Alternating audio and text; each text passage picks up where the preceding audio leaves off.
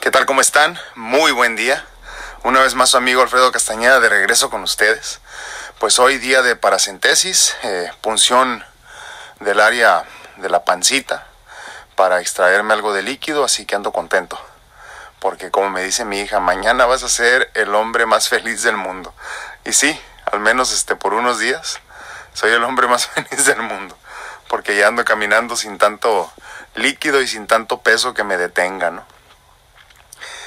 Eh, ahora planeando y, este, y preparándome para la paracentesis, entre ayer en la noche y hoy en la mañana, estuve pensando mucho en las eh, dos oportunidades que he tenido de, de reevaluar mi vida en, pues en, en segundos, en minutos, ¿no?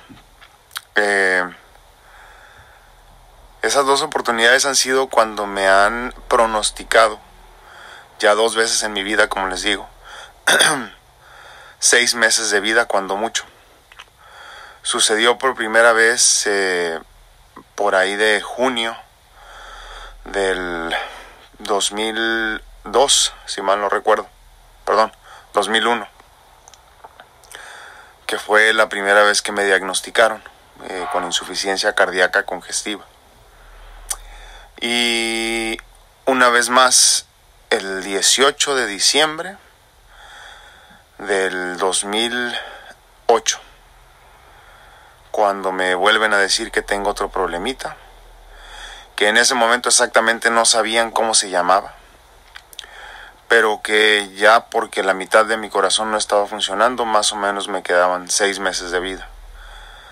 Eso fue en, el, en diciembre del 2008 y pues ya casi estamos a, a 10 años de, ese momento, cuando me diagnostican o me pronostican,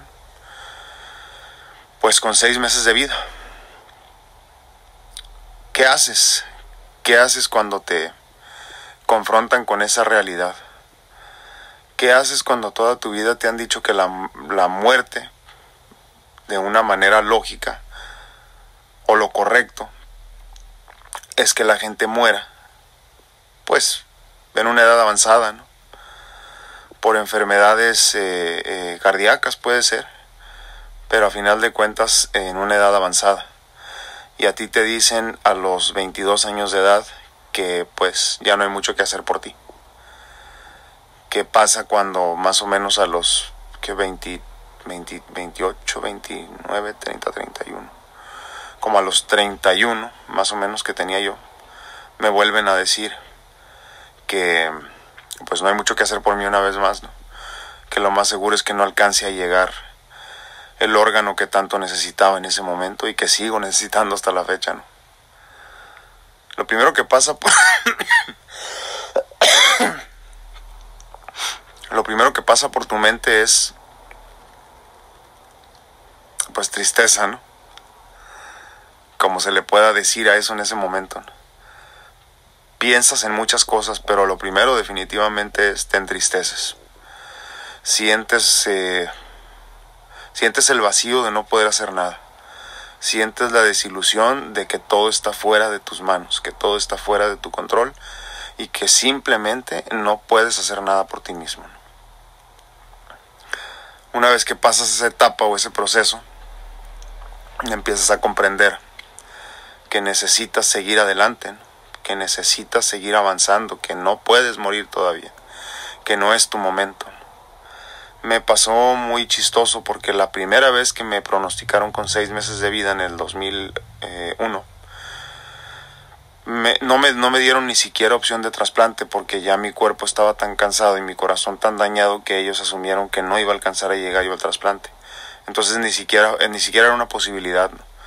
Entonces solo un milagro me hubiera salvado en ese momento y así fue y así fue un, ya, ya, después les platicaré cómo fue eso pero este pero un buen día un milagro me salvó gracias a Dios y me dieron un poquito más de tiempo en el 2008 fue un poco diferente porque fue saliendo de una de una mini cirugía de un procedimiento quirúrgico pequeño donde se dieron cuenta de que el corazón estaba muy dañado.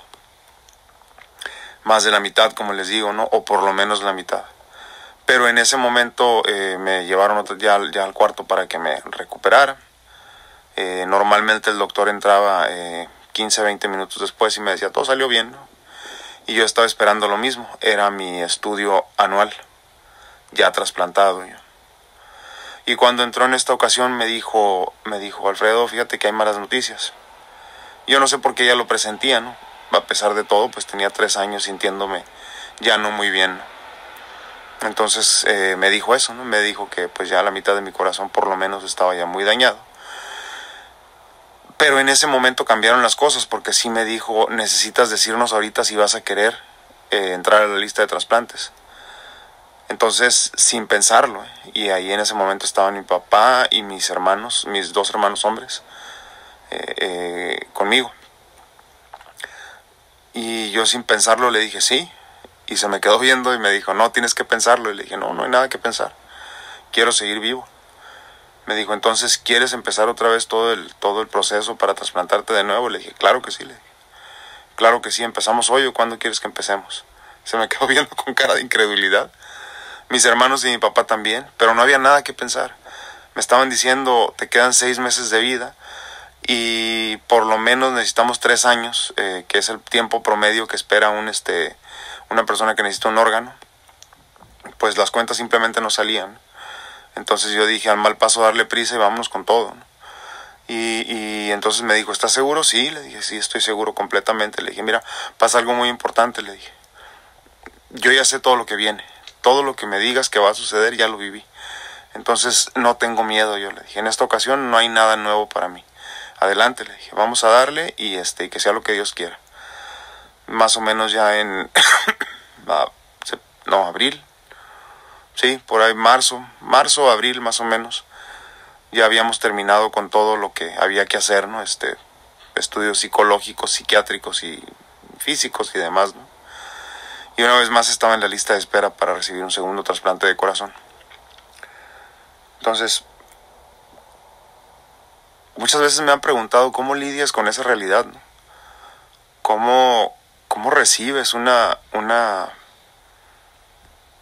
pues una noticia de, de ese calibre, ¿no? Y la realidad es que siempre que lo pienso llego a la misma conclusión. No creo que sea yo. No creo que tenga nada que ver conmigo. Porque cuando mi fuerza se apaga, el Ser Supremo viene y se encarga de mí. Porque una fuerza que normalmente yo no tengo o no siento al menos en mí, llega y se apodera de mí. Y me dice, vamos Alfredo, sí se puede. Tienes que seguir adelante. Debes seguir adelante. Debes seguir luchando. Entonces ahí, ahí reconozco que no soy yo, al menos no al 100%. Al menos no al 100% y, y es una experiencia increíble.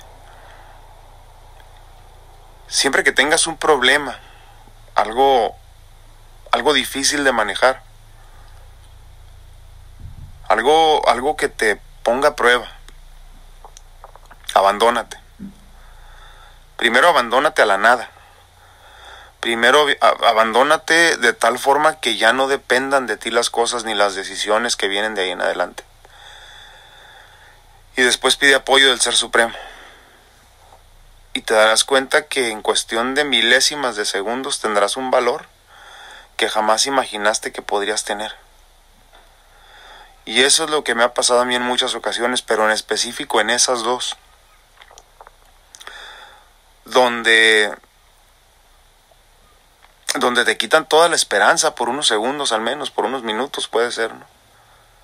La primera vez sí me quitaron la esperanza por meses, les soy sincero. ¿no?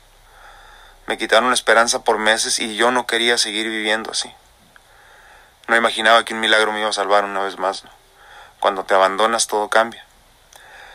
Pero ya la segunda vez con experiencia de vida, me di cuenta que, que, que siempre y cuando yo hiciera lo que tenía que hacer, las cosas tenían que salir bien. ¿Y qué tenía que hacer? Pues primero que nada abandonarme a Dios. Aceptar que no nada más eso no está en mi poder que no nada más eso no puedo cambiar, sino que todo en la vida está fuera de mi alcance. Lo que yo piense que tengo yo bajo control es solo una pues una idea que nos hacemos los humanos hasta cierto punto, ¿no? Pensamos que podemos controlar nuestro destino y no es así. Pensamos que podemos controlar nuestras vidas y no es así. En el gran libro de la vida ya está escrito lo que tienes que vivir. Pero más allá que eso, ya está escrito hasta dónde puedes soportar, qué tanto puedes aguantar y cuándo va a llegar el momento cuando de rodillas pidas apoyo, cuando de rodillas pidas que vengan en tu rescate. Y a mí me ha pasado varias veces. Entonces les repito, si están pasando por una situación difícil, sobre todo de salud, de desahucio, de, todo este tipo de cosas que vienen con la, con la enfermedad crónica, con la pobreza extrema, con, todo ese tipo de problemas que, que se ven tan, tan difíciles de manejar y tan difíciles de resolver. Piensen muy adentro primero. Piensen muy adentro. Tomen fuerza hasta donde ustedes puedan. Pero de ahí en adelante entreguenle todo lo demás al Ser Supremo. Entréguenselo de tal forma que ya no pese en ustedes, que ya no lo tengan que cargar ustedes. Y automáticamente las cosas empezarán a cambiar. Ahora, no siempre cambian para bien. Eso es algo que tenemos que comprender. No siempre la salvación es la vida en la tierra. Eh, desafortunadamente a veces la salvación viene de otra manera y tenemos que avanzar al siguiente plano. Eso es algo que también tenemos que comprender cuando estamos en una situación ya, ya grave de salud sobre todo. ¿no? No, no en economía y ese tipo de cosas, eso es distinto. Todo en la vida tiene solución menos la muerte, ¿no? Pero sí es algo que tenemos que comprender. Tenemos que agravar la, eh, perdón, abrazar la posibilidad de que las cosas solo se van a resolver pues dejando de estar aquí físicamente, ¿no? Y es algo que mucha gente no le gusta platicar, no le gusta escuchar, pero es una realidad a final de cuentas, ¿no? Entonces, pues hoy quería compartirles solamente mi sentir y mi pensar eh, eh, en ese sentido. Las dos experiencias que he tenido donde me han quitado toda la ilusión de vivir.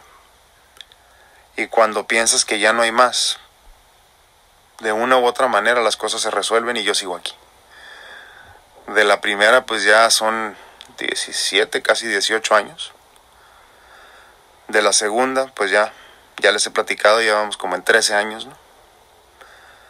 Y, el viaje ha sido increíble.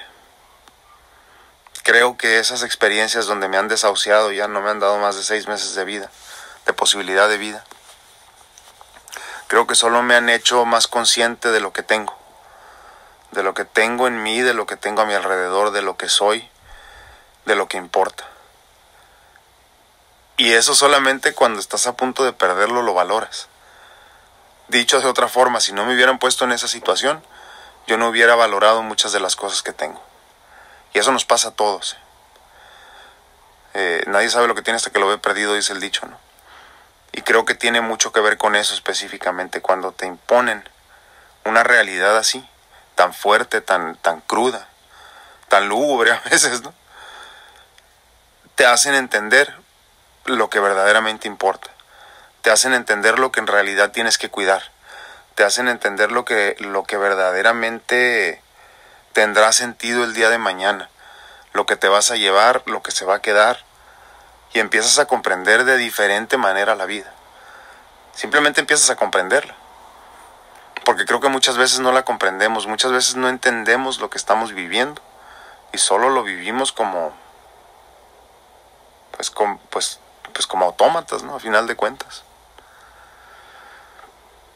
Pero esos momentos tan fríos, tan tristes, tan deprimentes, son importantes vivirlos y vivirlos en conciencia, vivirlos despiertos, vivirlos eh, eh, conscientes de lo que puede ser, porque en ese momento te llevas todo contigo y cuando las cosas salgan bien, a final de cuentas te llevarás algo, pues te llevarás algo de eso y normalmente, normalmente, ¿verdad? No siempre, desafortunadamente Normalmente es bueno lo que te llevas.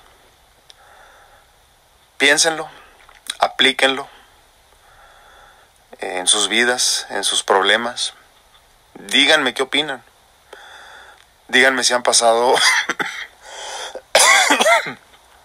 por un momento parecido, por alguna situación eh, eh, donde, donde los, los desahuciaron a lo mejor, por una situación que parecía que no tenía solución y a final de cuentas se solucionan. Y se soluciona muy bien, como en mi caso. Que a final de cuentas, a pesar de todo, eh, sigo aquí y sigo fuerte, ¿no? Eh, fuerte para mí, claro, ¿no? Yo me siento bien eh, siempre y cuando no me ponga a correr un maratón. Entonces estoy bien. Yo opto por ver el, vaso medio lleno, no medio vacío.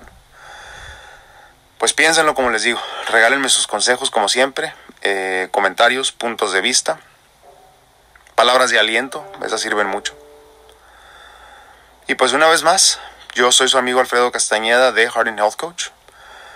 Renuncio a darme por vencido, renuncio a rendirme, no me rindo jamás.